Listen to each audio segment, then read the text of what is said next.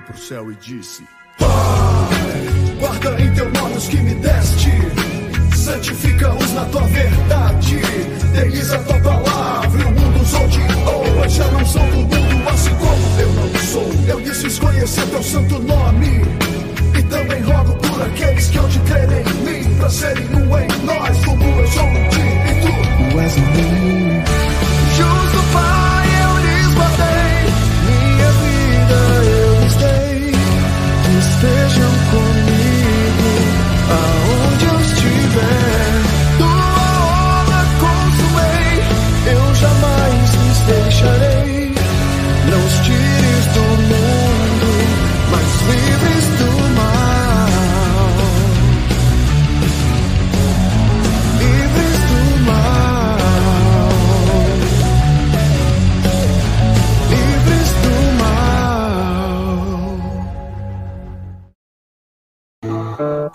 Olá, senhoras e senhores, sejam todos muito bem-vindos. Está no ar o nosso programa Livres do Mal.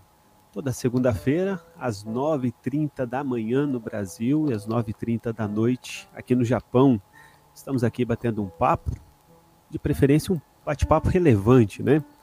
Este que vos fala, Jonas Cardoso, acompanhado dele, que não é comilão, não é beberrão, mas é um bom vivan quando se senta à mesa, Murilo Eda. Ah, Bom dia, boa noite, boa tarde, a paz de Cristo a todos que nos acompanham. Eu sabia que esse, esse alguma coisa nesse estilo viria, né? Ah, com esse tema tão sugestivo, não pensei que você ia vir de Salmo 23 para mim, não. Que foi, que foi você que escolheu, né? Diga-se de passagem, esse tema aí, da comilança, né? Olha, tá, tá chique, né? Comensalidade, Foi. não é? Então, sentar-se à mesa para comer, olha só, o que será que virá daí, né? Você que é o nosso nutricionista aí, o que, que você está preparando pra gente? Olha, eu tô com um versículo aqui, o que eu posso oferecer, né? Acho que a feijoada não tá muito. Aqui, pelo menos no Japão, não vai ser apropriado pra gente degustar, né? Enquanto no, no Brasil tá calor, embora caiu, né? A temperatura aqui no Nihon, né? É, caiu. É só até a gente voltar, né? Pro Shigoto, aí ela, ela volta pro, pra temperatura normal. Ela, ela volta e volta forte, né, rapaz? Quando vier o verãozão aí. Foi tudo bem, seu feriado? Foi tudo bem, muito legal, né? Muito animado. E a gente tá por aí. E o seu, como é que foi? Foi bom, foi bom. Fomos, demos um pulinho na água gelada, no rio, nas montanhas, nas belas montanhas em Totig. E depois fomos numa simples praia ali na província de Tiba com a família. Um dia nublado, caindo algumas gotas de chuva. Foi bem poético, foi bem legal. Gostamos. Foi um bom passeio. É, também dei, dei, dei- dei voltas de caminhão também, dei, é, fui também em algum rio aqui e ali, mas graças a Deus estamos aí. Beleza. Então, hoje vamos falar sobre esse tema, né? A comunhão à mesa. Temos um convidado especial para bater esse papo aqui conosco. Vamos apresentá-lo daqui a pouco. Mas primeiro vamos fazer os destaques da semana, Murilo? Bora. Pode ser? Então vamos rodar a vinhetinha. Bora lá.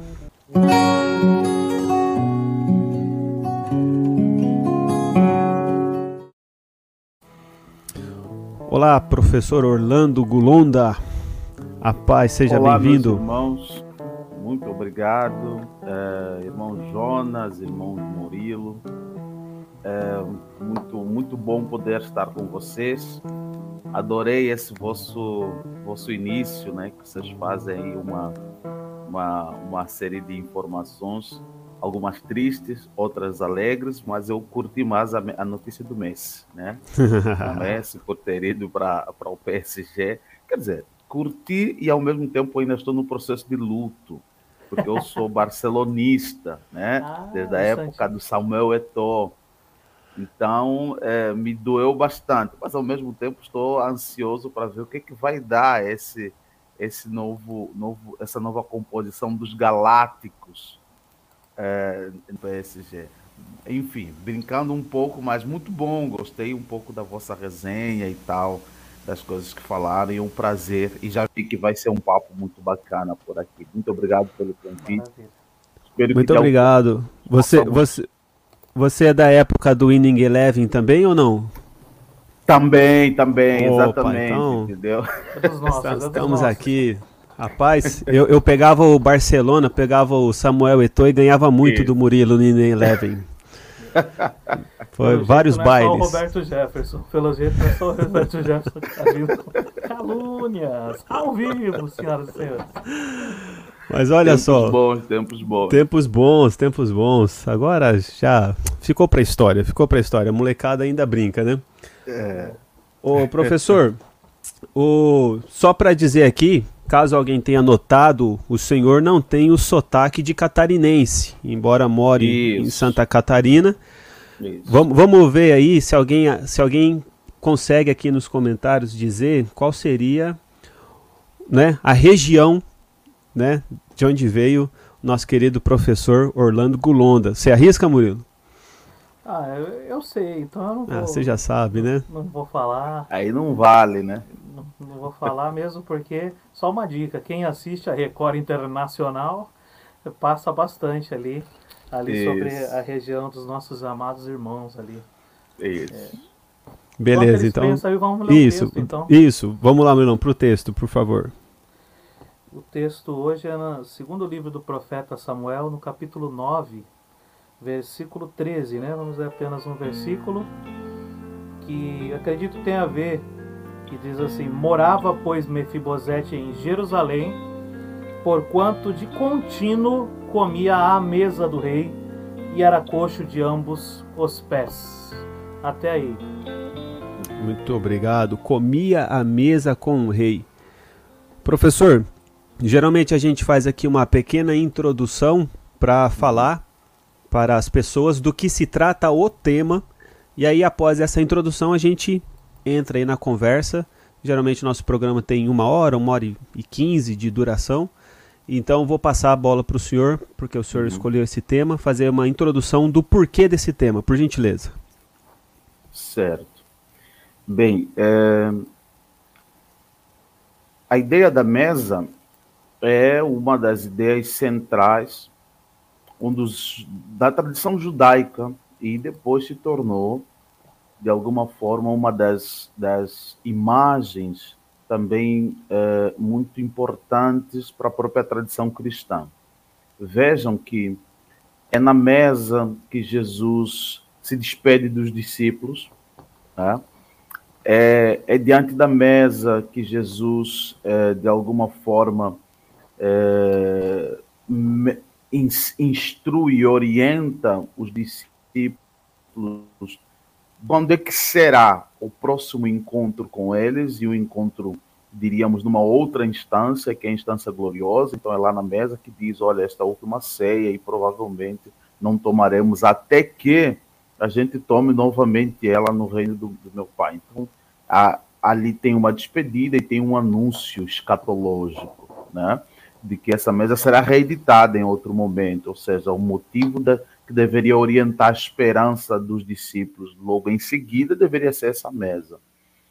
Veja que eh, algumas cenas bíblicas importantes, alguns episódios acontecem ao redor da mesa por exemplo, a, a, experiência lá com a mulher cirofenícia, né, que ela, de alguma forma, vem a Jesus e encontra Jesus diante da mesa e os seus discípulos e rola todo aquele papo, que é um papo que demonstra muito mais a graciosidade do reino de Deus e, e a condição de quem se humilha e o que recebe, né, quem se humilha, o que recebe diante de Deus. Além disso, tem outras imagens que vão remeter muito à mesa. A imagem da própria ceia, que é uma das características, um, um dos, diríamos, para a tradição católica, um dos sacramentos, que é a Eucaristia, e para nós, de tradição protestante evangelical, né, que é uma das ordenanças bíblicas. Né? Então, acontece em torno da mesa, a ceia do Senhor. E o que, que essa ceia eh, anuncia?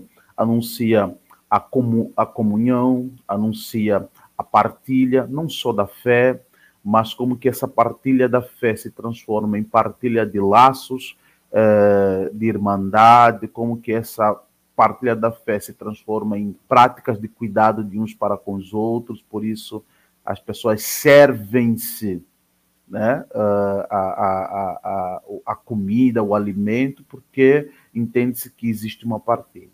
Então vejam, essas imagens, do, só usei aqui do Novo Testamento, essas imagens neotestamentárias, elas vão nos dar indícios de alguns aspectos.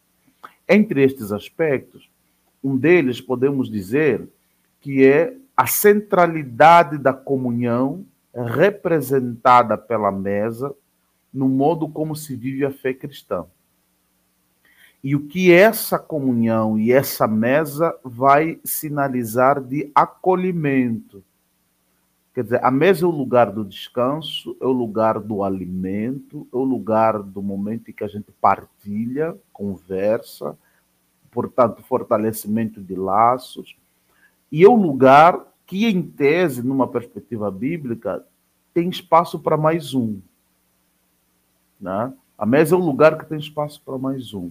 Quer dizer, esse, esse um que vem de fora, esse um que é o estrangeiro, esse um que é o que precisa de ser alimentado, esse um que é o que está cansado e que precisa de, um, de sentar e descansar e fortalecer o corpo. Quer dizer, a mesa é esse lugar sempre do mais um. E a prova explícita disso é que na mesa, enquanto lá que aparece é, de uma perspectiva escatológica, essa mesa do reino de Deus, no tempo glorioso do seu reino, da instauração do tempo de Deus, a gente vai estar num banquete. E pelo que eu saiba, o banquete é uma mesa. O banquete nós estaremos no reino de Deus, no reino dos céus, diante da sua glória. A promessa foi que nós teríamos o banquete.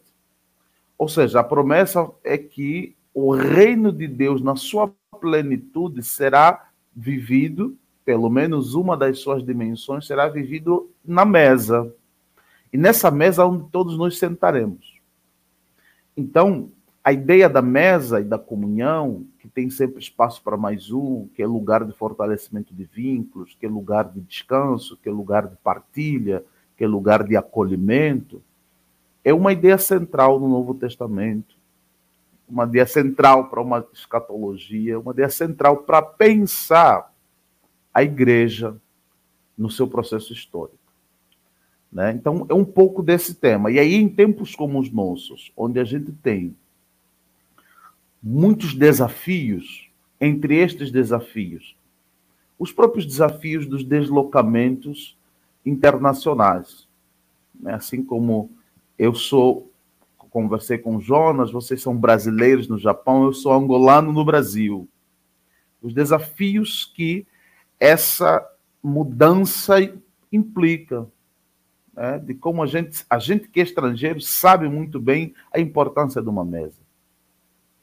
A gente sabe muito bem a, a, a necessidade de termos lugares em que somos acolhidos, partilhamos nossas vidas, abraçamos, somos abraçados, choramos e, e, limpamos as lágrimas dos outros. A gente sabe muito bem.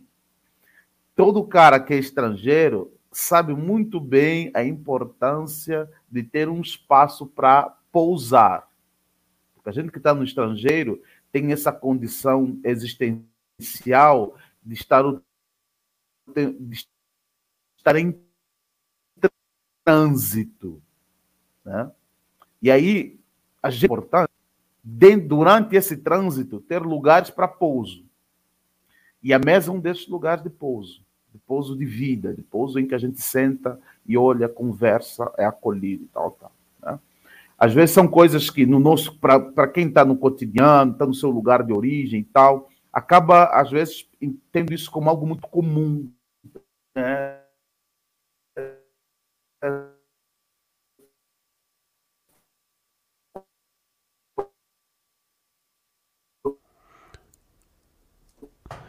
Professor, tá, tá, deu, travou um... Meus irmãos.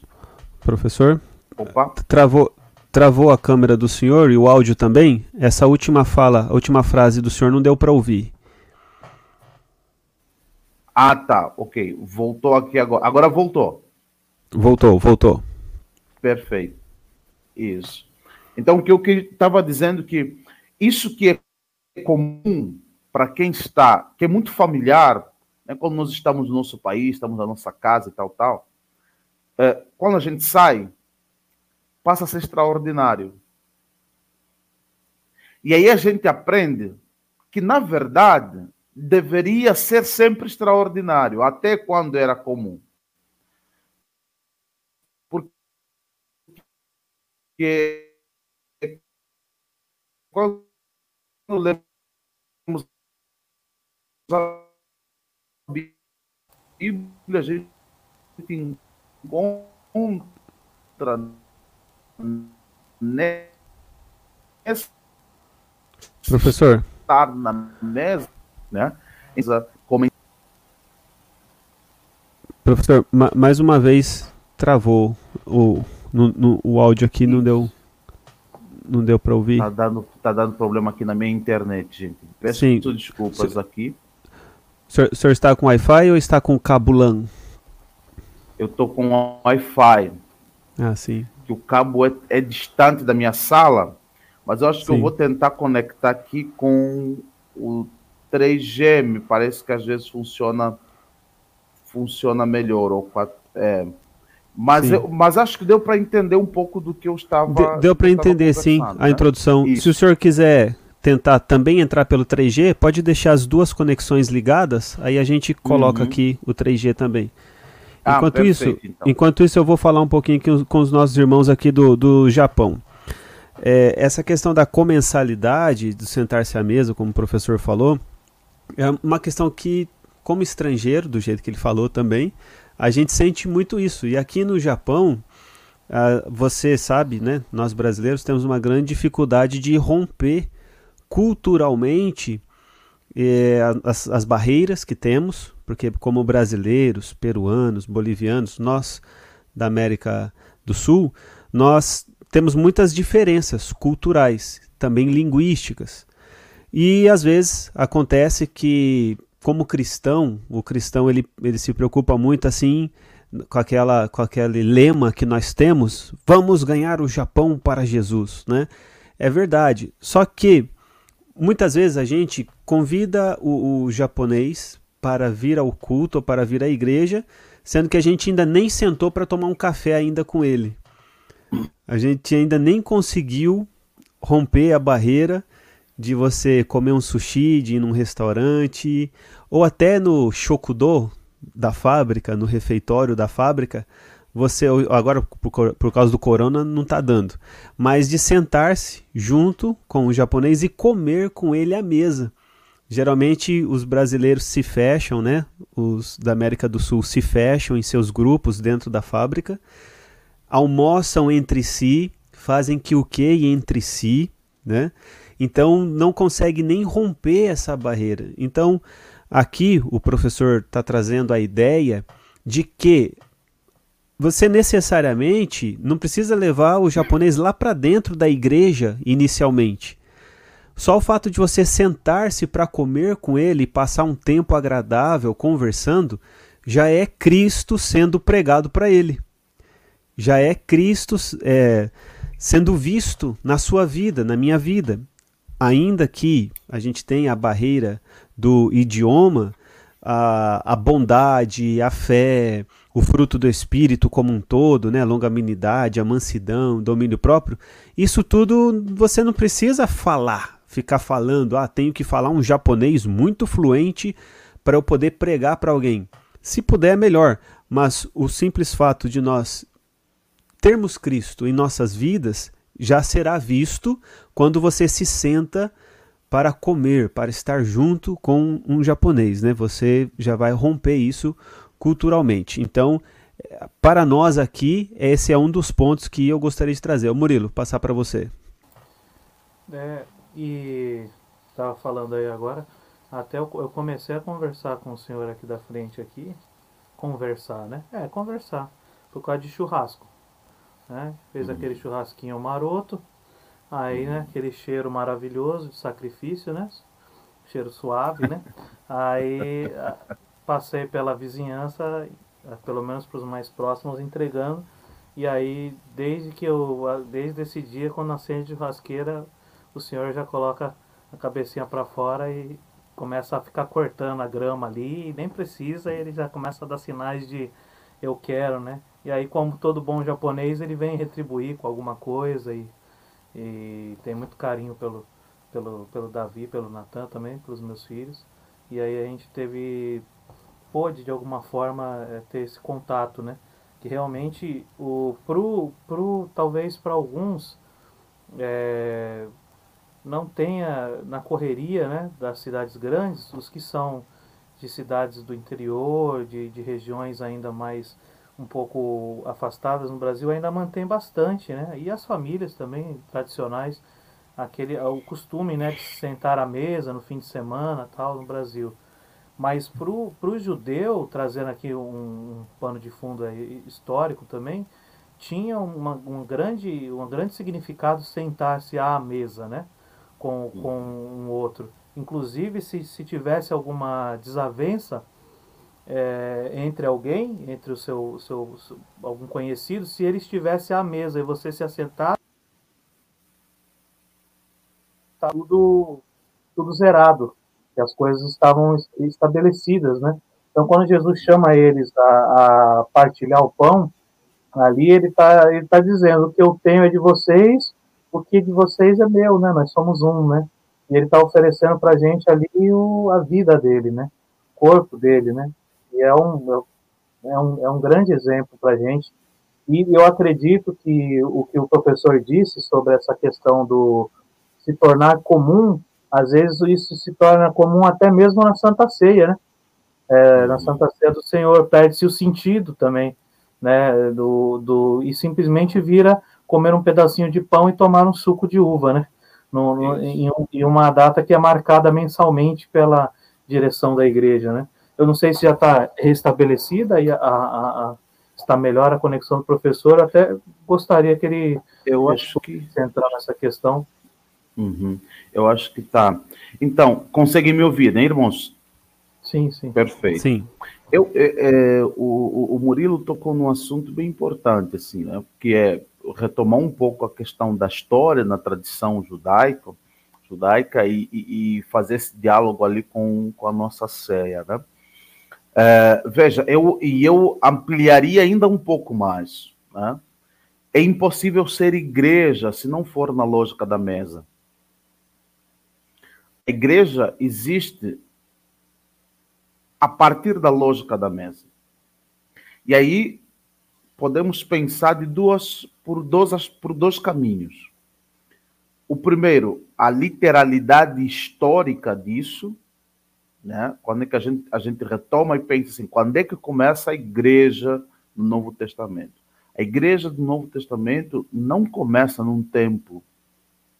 A igreja do Novo Testamento não começa necessariamente num prédio estabelecido para esse fim.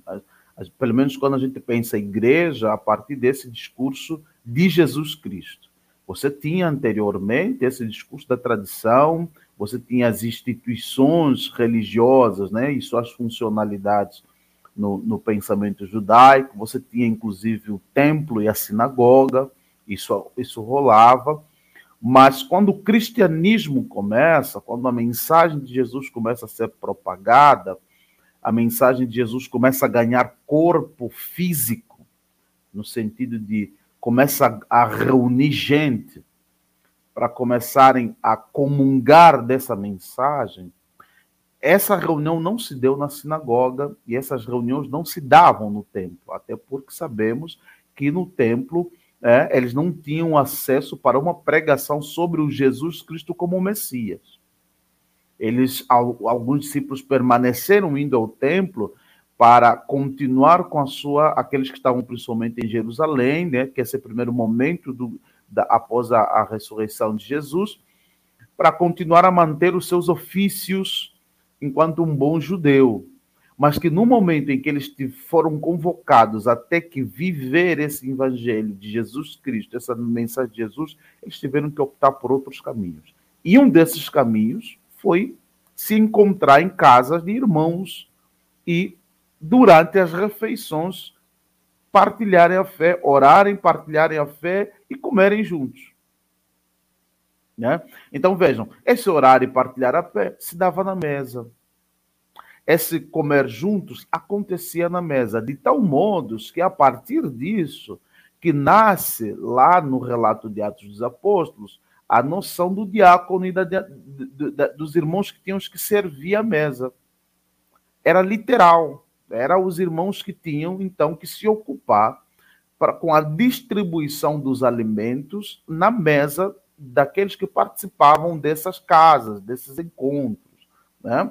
Então, vejam que esses diáconos eles são instituídos para ajudar a partilhar a mesa e, a partir daí, cria-se uma, uma espécie de uma funcionalidade ministerial, que é, tem um grupo de pessoas que vai se ocupar em organizar essa mesa, mas não só mais agora no, no encontro, mas durante talvez a semana, durante a, a vida da, da, própria comunidade, que é se preocupar em quem tem comida, quem não tem comida, quem tem condições para viver, quem não tem. E aí, veja, isso tudo passou a ser feito pelos diáconos.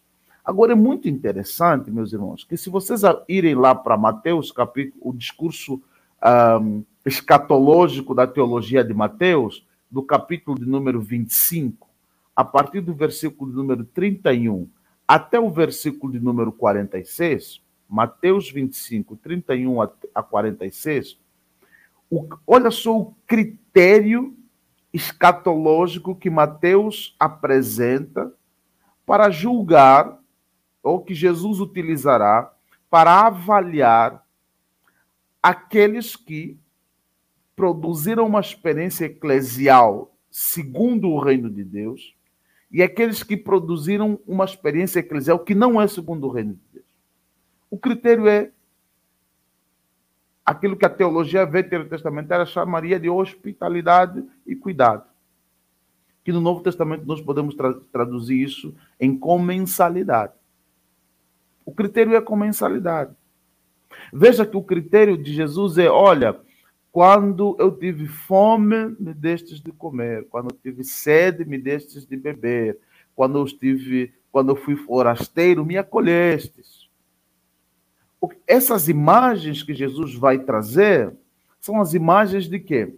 Olha, vocês foram igreja, foram meus discípulos.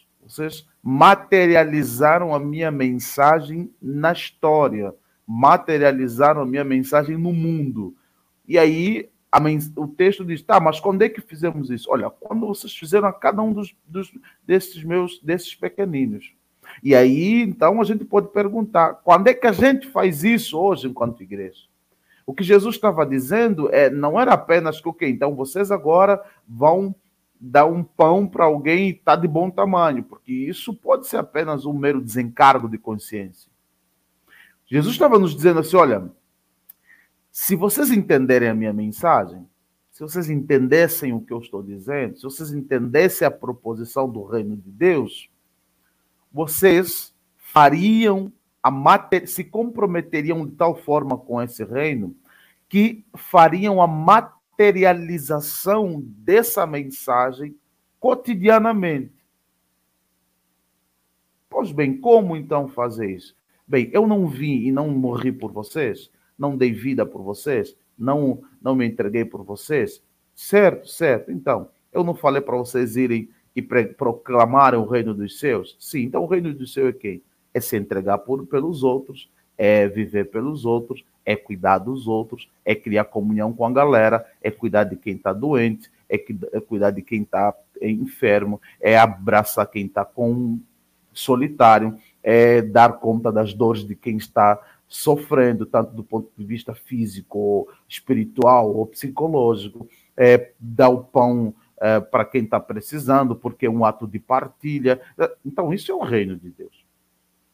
E aí, quando Jesus vai dizer, então, quem, quem fez isso entendeu o meu discurso, quem não fez isso, mesmo me chamando Senhor, Senhor, mas não entendeu o meu discurso, não entendeu a minha teologia, não entendeu a proposição do reino dos céus. E esses elementos, então, eles passam a ser elementos constituintes da igreja. Entendo que só é possível ser igreja segundo o reino de Deus a partir da lógica da mesa. Pensando que é nessa mesa que eu traduzo os elementos fundamentais do reino de Deus. Que elementos fundamentais do reino de Deus são esses? O reino de Deus veio, se instaurou na história para que nós reaprendêssemos a comungar uns com os outros, a despeito das nossas diferenças, a cuidar uns dos outros, porque um dos elementos fundamentais do antirreino é a destruição do ser humano, né? A figura lá de João desde do, do bom pastor e do mau pastor. Quem é o mau pastor? É aquele que veio para roubar, matar e destruir. Então, a destruição, a morte, o roubo, aquilo que precariza a vida, aquilo que fragiliza a vida, é do antirreino.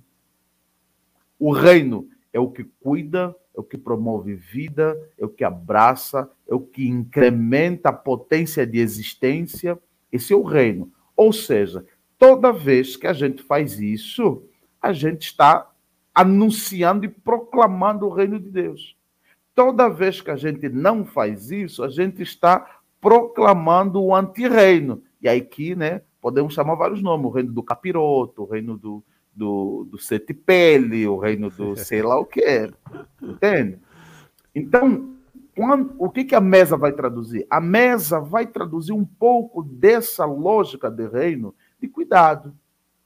E é por isso que, numa perspectiva bíblica, a mesa não é muito mais do que só partilhar o alimento. É a partilha do alimento que é carregada pela preocupação de alimentar o outro é a partilha do alimento que é carregada pela preocupação do cuidar do outro. É a partilha do alimento e da, e, e, e da bebida que é com, com a preocupação de dizer assim: eu estou preocupado em hidratar você, estou preocupado que você esteja bem. E isso é literal e é também simbólico. Porque à medida que eu vou partilhar o pão, a carne, o churrasco, né? Vou o feijão, o arroz, o pão de queijo, eu vou perguntando: "E aí, como é que tu tá? Como é que tá a coisa lá no trabalho? Como é que tá o filho? Ah, tá assim, tá, tá, tá, tá, tá. Eu estou numa necessidade. Não, então deixa eu orar com você. Pedir que Deus possa te ajudar a dar conta das tuas, dos teus problemas. E aí eu invoco a oração pedindo que Deus... Sabe? Então eu, eu alimentei esse irmão, essa irmã do ponto de vista material, que é fundamental, porque é também característica do reino de Deus, e essa materialidade se transforma em um alimento espiritual também. Então, veja, eu não só dou comida, eu dou comida porque eu tenho uma preocupação maior, que é do cuidado, que é do fortalecimento. Como eu tenho uma preocupação maior, eu amplio o meu horizonte de mesa. E é por isso que deixa de ser mesa e passa a ser comensal porque essa, essa, isso inicia na mesa, se estende na mensagem do WhatsApp, se estende depois numa ligação, se estende depois num convite para participar do encontro litúrgico, onde a gente vai cantar, a gente vai orar junto, a gente vai ouvir uma reflexão bíblica, sabe? Então veja, a mesa começa em casa e termina na reunião litúrgica. E aí então é a comensalidade. Eu não vejo outro modo de ser igreja que não seja esse. Por isso é que afirmo que, para mim, a partir desses indícios da Bíblia, só é possível ser igreja se for a partir da lógica da mesa, a partir dos seus sentidos que ela nos convoca e da sua elasticidade. A mesa que começa na minha mesa de casa e que vai se estender na mesa da minha igreja. E nesse sentido, concordo com o Murilo. Na mesa da igreja, a gente às vezes tem pecado. Por quê? Porque a mesa da igreja ficou apenas, muitas vezes, se torna um ritual vazio eh, do seu sentido mais pleno espiritual. Né? Eh, a gente chega e partilha o pão, e aí a gente bota lá aquela moralidade toda, que eu acho que é baixo terror na cabeça de que, oh, se você está em pecado, não pode participar. Pelo contrário, é porque nós estamos em pecado que temos que ir na mesa. É porque a gente é ruim que a gente tem que ir na mesa para se lembrar do sangue que nos redimiu e do pão e do corpo que nos dá novamente uma vida enquanto pecadores. É por isso mesmo que a gente tem que ir na mesa. Né? E, e quando Paulo estava remetendo, olha, examine-se a si mesmo, não era assim. Ah, se estás em pecado, não vem. Paulo está dizendo, olha, examine-se a si mesmo para entender o sentido profundo dessa mesa. E o sentido dessa mesa é você se encontrar não para disputar, porque o que estava rolando lá na, na, igreja de Corinto era a galera se encontrava, então já para ver quem trazia o melhor, o melhor churrasco, quem trazia picanha, quem trazia alcatra, quem tinha mais, quem trazia a melhor maionese, quem trazia a melhor farofa, e se reuniam só entre, entre aqueles que já tinham pacto, aqueles que torciam pelo Barcelona, aqueles que torciam pelo PSG, se reuniam e não partilhavam. E aí Paulo vai dizer, vocês estão, estão, estão comendo para a vossa condenação, porque vocês não estão entendendo o sentido da, da mesa. O sentido da mesa é o contrário, é vocês se encontrarem partilharem tudo junto. E mais do que isso, entenderem que o grande fundamento da mesa é a restauração e o fortalecimento da vossa comunhão. Então, está em pecado? Se ferrou na vida? Mentiu? Traiu? Adulterou? E se arrependeu? É a mesa da ceia é para você mesmo. Porque é para fortalecer, é para reestruturar, é para você se lembrar do sacrifício de Cristo e ao lembrar-se desse sacrifício, lembrar-se que a misericórdia dele se estende sobre nossas vidas. Então a ceia não devia ser o terror como nos fazem, né? Na minha, eu me lembro que na minha adolescência eu tinha medo de participar da ceia, cara, porque assim o discurso, o pastor botava aquele discurso e falava, cara, eu não vou participar.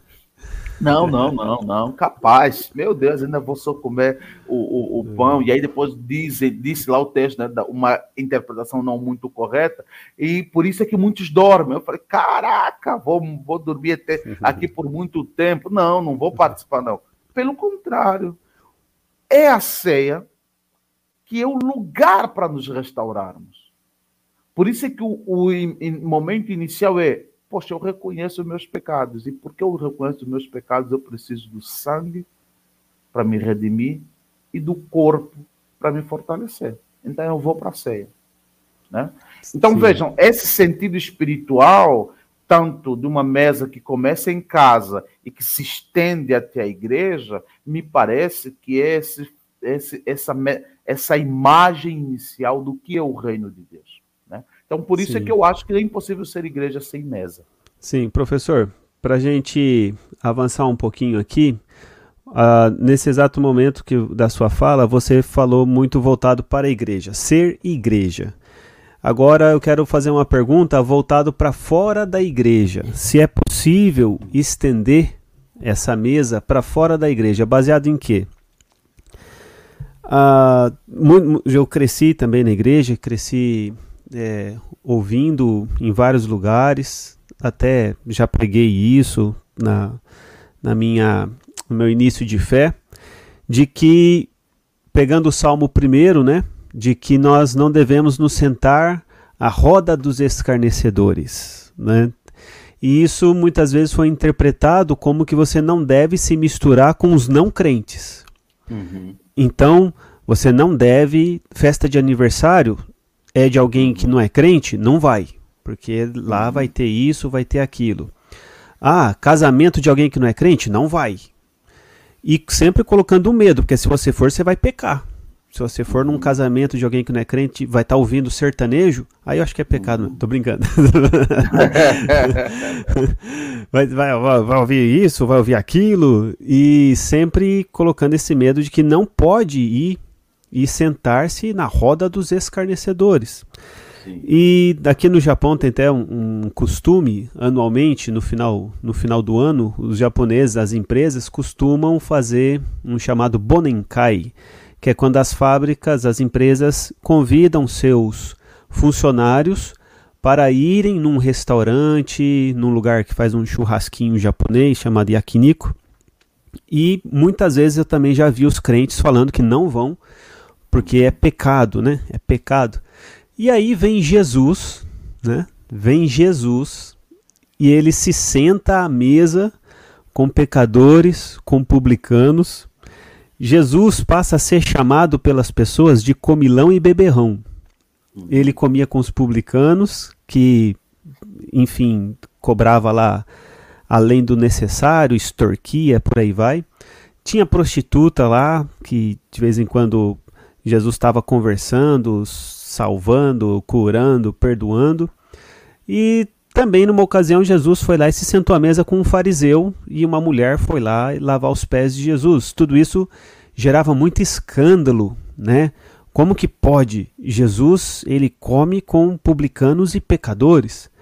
Como então essa mesa de comunhão, de cuidado, de fraternidade é uma exclusividade de dentro da igreja e fora da igreja? Como fica? Como que como você explica esse Jesus comilão e beberrão? Certo. Boa pergunta, irmão Jonas. Veja só. Ah, uma das, da, da, das, das características da própria ideia de, de igreja, né, uh, eclesia ou essa assembleia que se reúne para pensar as questões internas, né, lá na tradição grega era isso, para pensar as questões internas da polis, né, da vida pública. Ao mesmo tempo, essas questões internas elas tinham um objetivo, resolver questões da cidade para que essa cidade seja pudesse ser bem vista diante de outras cidades.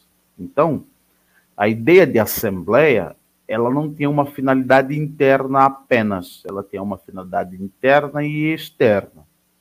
Quando a gente traz isso para a, é a palavra eclesia, traz isso para entender a natureza da igreja, veja, a igreja tem então é esse corpo de é esse corpo constituído por diferentes pessoas de diferentes lugares, que a tradição teológica passou a dizer que ela tem dois princípios: a universalidade, ou seja, ela chega em todos os lugares do mundo e ela pode ser vivida em todos os lugares do mundo, né? E a sua santidade, ou seja, ela ela pode ser vivida em todos os lugares de, do mundo a partir de uma lógica do reino e não do mundo. Ela não disse que ela pode ser vivida em todos os lugares do mundo no céu. Essa é a diferença. A igreja é santa porque ela pode viver em todos os lugares do mundo, todos a partir da santidade, a partir da lógica do reino de Deus. Não disse que tem, ela pode viver em todo lugar do mundo a partir, oh, no reino de Deus, lá no céu. Isso significa o quê? Né? Que a nossa, a nossa, o nosso modo de ser igreja no mundo é pela presença e não pela ausência. Isso remete à ideia de que todo aquele que é bem cristão, que é bem cristão, que entendeu o discurso de Jesus e tal, está tão intrínseco a ele que ele não se nega a participar de nada do ponto de vista de encontro social. Porque, primeiro, entende que todos esses lugares são os lugares que Deus o chamou para estar presente. Porque é o mundo, é a história, e a igreja se vive no mundo. Ao mesmo tempo, ele sabe que todos esses lugares Deus o chamou para estar presente a partir de uma lógica do reino de Deus. Então ele vai lá e ele sabe exatamente como ele fica lá. Por que, que ele está lá? Por que, que ele. Que lógica ele dialoga e que lógica ele não dialoga? Mas ele está lá, ele não dialoga com esses lugares no mundo a partir do quarto dele, sozinho em casa. Então, o que, que aconteceu? Sabe qual? O grande problema não é bíblico e teológico, o grande problema é da nossa fragilidade espiritual. É aí que pega. A gente tem uma noção tão frágil de quem é Jesus, e às vezes eu brinco, sabe, irmão Jonas, que a gente coloca Jesus é, né, como se Jesus não tivesse terapeutizado. A gente pensa que Jesus se machuca com qualquer coisa. Mas Jesus está lá no céu e ele está. Ai, meu Deus do céu. Olha, se eu fosse. Ai, foi, meu, me machucou, hein? Poxa, que coisa feia que ele fez, né? Contra mim, né? Meu Deus do céu. Tá? Uma é brincadeira boa, aqui. Boa. Tá? A gente acha que Jesus não está terapeutizado, assim, que eu sempre digo que ele, se há quem está bem, bem resolvido consigo mesmo, é Jesus Cristo. É Deus, é o Espírito Santo, é a Trindade. Então, assim, imagina, vamos ser, às vezes eu gosto de ser bem simples e bem lógico assim. Imagina Jesus no reino de Deus, lá no seu reino, sentado, olhando para a gente, e ele ficando triste porque nós fomos na reunião de uma empresa, numa festa. Não, ele ficou triste.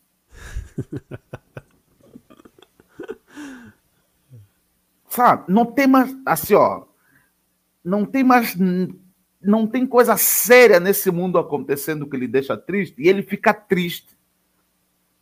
Porque você foi na festa de final de ano da tua empresa e conversou com os irmãos, sentou à mesa, e aí, às vezes, nessa mesa que você sentou, tem lá o irmão que está tomando cerveja, tem lá o irmão, o, não é irmão necessariamente, né, mas o colega que está tomando cerveja, o colega que está comendo a comida dele, a bebida dele, sei lá o quê, e ele fala, não, não posso. Então, quer dizer, a cerveja, porque está lá, vai macular a tua santidade. O irmão, só porque ele não é de Jesus, ele vai falar alguma outra coisa, vai macular a tua santidade. Aí só porque aquele, o chefe daquela empresa não é crente vai macular sua santidade. Eu fico pensando, cara, um Jesus como esse é muito fraco. Servir um Jesus desse, cara, é uma piada. É uma piada total. Não faz sentido um Jesus como esse ser o Senhor do universo. Então, que ele criasse o mundo dele paralelo né? Que, tá bom, aqui não rola mesmo, então vamos criar o nosso mundo. A gente vai Jesus, Jesus da Marvel. Jesus da Marvel. Exatamente, Jesus da Marvel. Então, veja, e aí são essas questões. É a nossa fragilidade espiritual que a gente atribui para resolver essa nossa uh, fragilidade espiritual. A gente projeta dizendo que é vontade de Deus. Não é vontade de Deus. Não é, não tem nada a ver com isso. Deus nos mandou para estar no mundo, para viver o mundo. Quando está, ele falou isso, ele disse só vão na igreja, o mundo é só a igreja, o mundo é só o lugar santo, o mundo é só o lugar onde canta sino de louvor, o mundo é só o lugar onde todo mundo fala de Jesus, levanta harpa cristão ou cantor cristão. Não, esse é o mundo. O lance é que no mundo vocês precisam reluzir. Se ele está dizendo vocês têm que ser luz no mundo, é porque ele está dizendo: olha, vocês vão para um mundo que é da treva mesmo, o negócio lá é ruim, está ferrado, é o pecado que marcou. Então, assim, vocês vivam lá para ver se dá uma melhorada. E esse dar uma melhorada é como? É estar com a gente. É estar com a gente. E aí a gente precisa compreender o seguinte: que o irmão colocou aqui, mas então o que é fugir à aparência do mal? Fugir à aparência do mal é mesmo fugir dos lugares onde o mal está sendo praticado.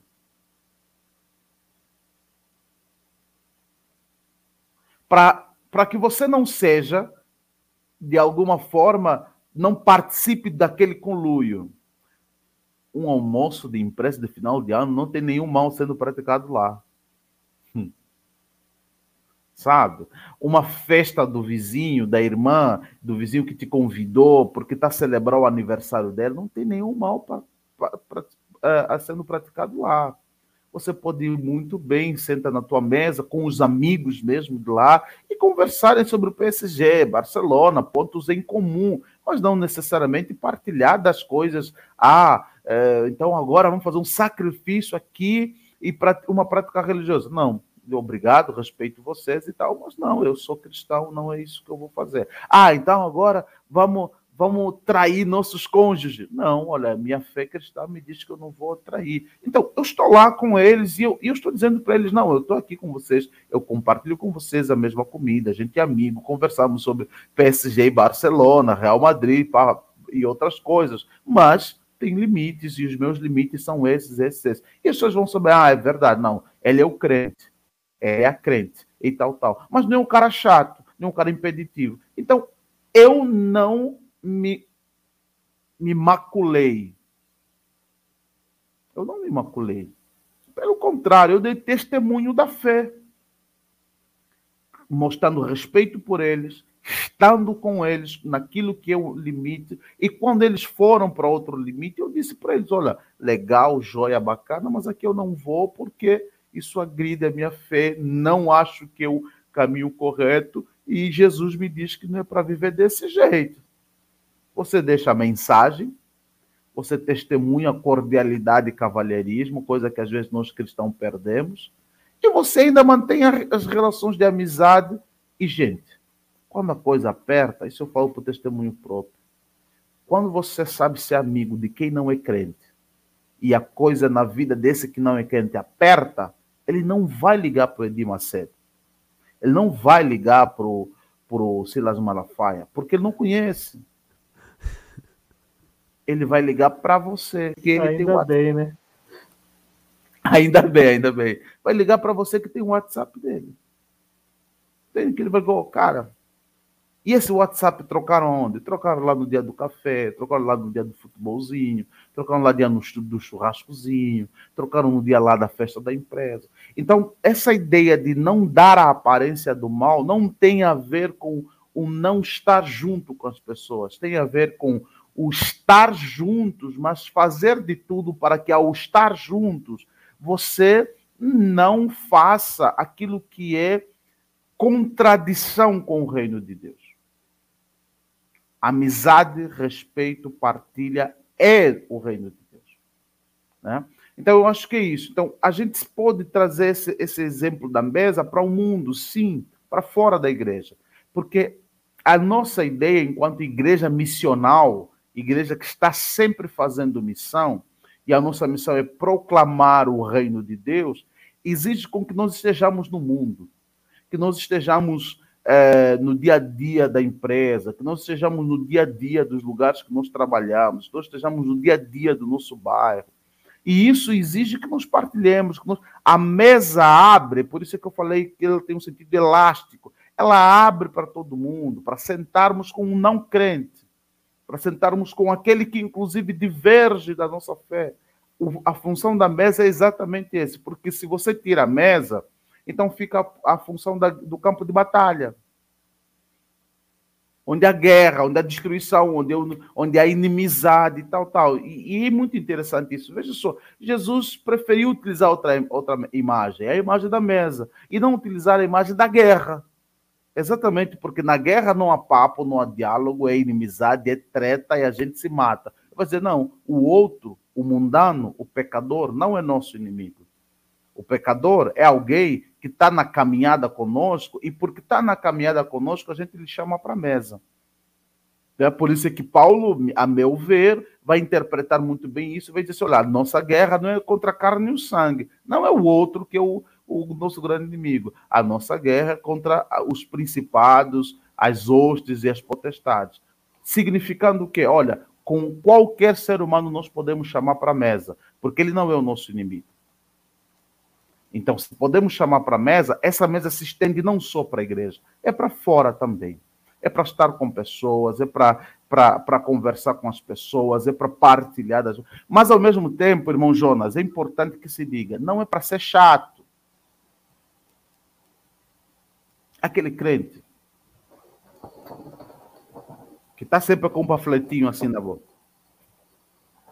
Mínimo, ó, toma um panfleto. Tá? Aqueles. Não, não é para ser assim também. Daí se incomoda, dá um panfleto uma vez pelo menos só. Aí também não é para ficar toda falando, Jesus te ama. Jesus te amou, oh, glória a Deus, aleluia. Então nem vai.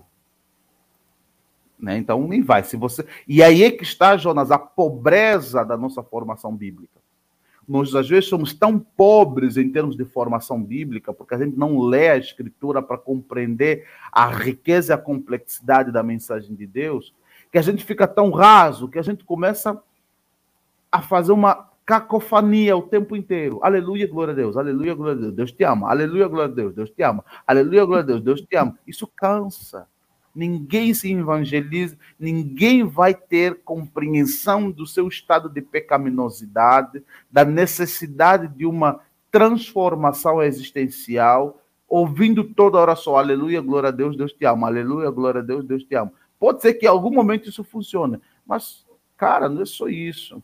Sabe? Então, o, o, o ser mensageiro, ser sal e luz, não é também toda hora ser chato, insistente. Ou, oh, vamos na igreja, Jesus te ama. Ou, oh, olha, Jesus te ama. Olha, não, é partilhar a vida e compartilhar. Tem uma situação, e aí, quando você tem uma boa formação bíblica, as diferentes situações que vão acontecendo na vida, você vai conseguir pensar com essa pessoa à luz de algum episódio bíblico, de algum princípio bíblico, de alguma cena bíblica. Você compartilha com ele, e aí vai.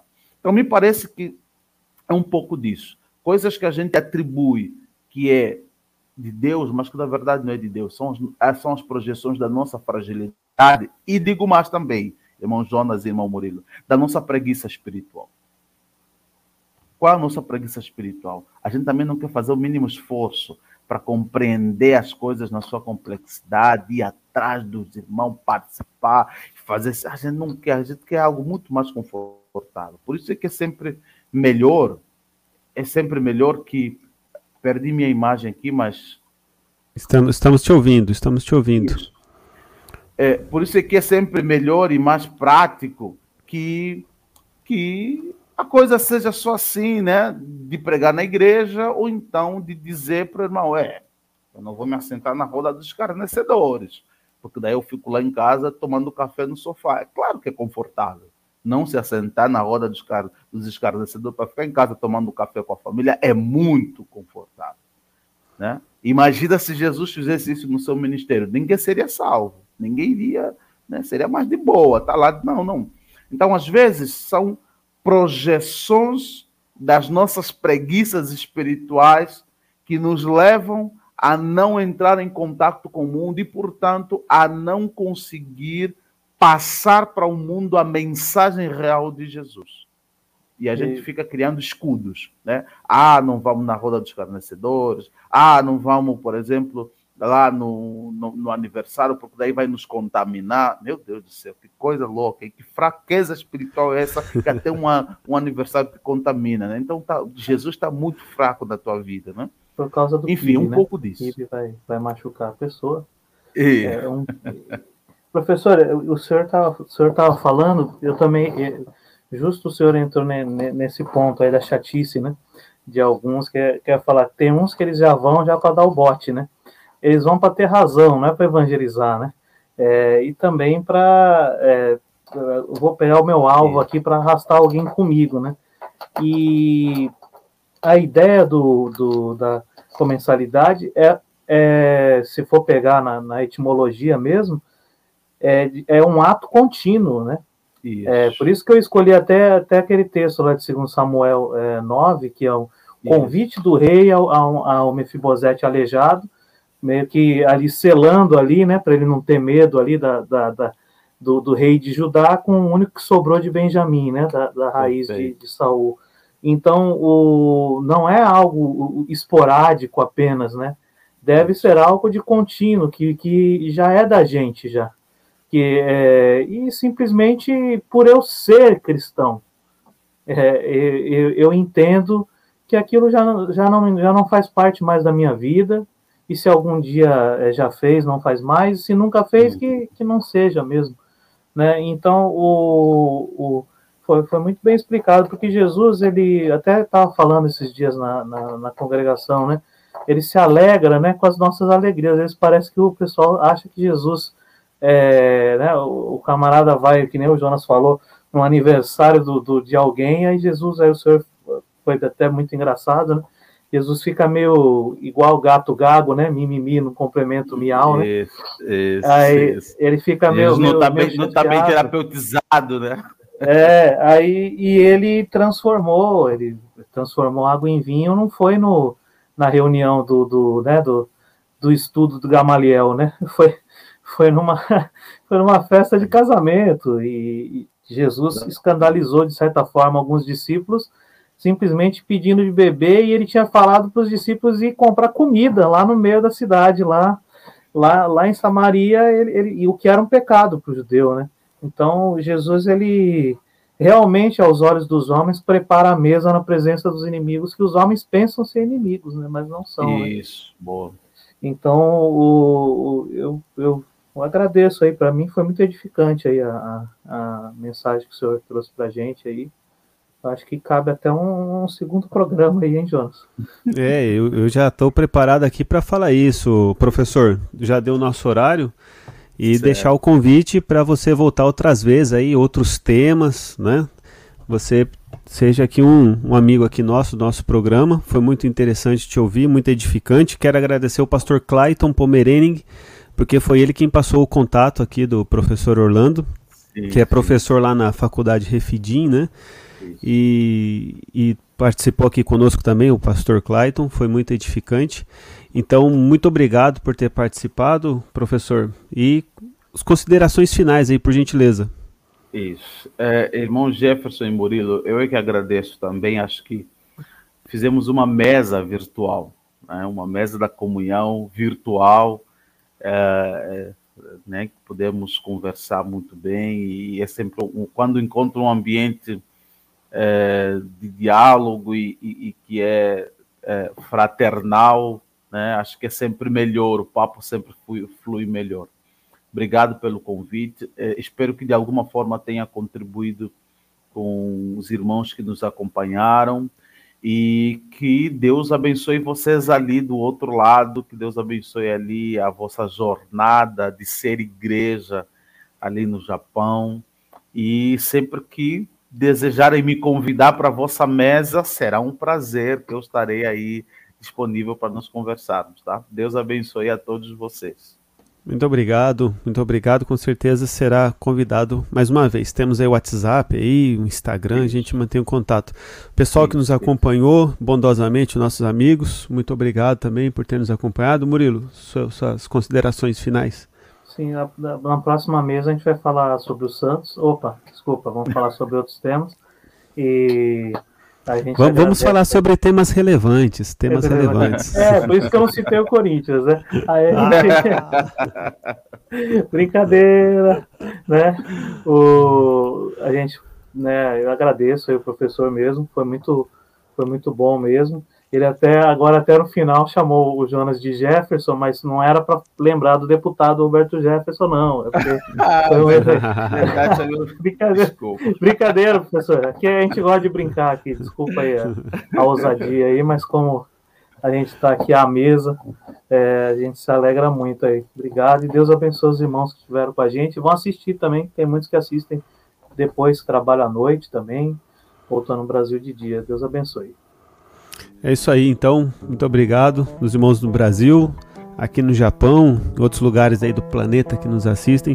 Deus abençoe. Ficamos por aqui. Espero que tenham uma boa semana. Até mais. Tchau, tchau. Até mais. Tchau, tchau. Sayonara. Olhou pro céu e disse: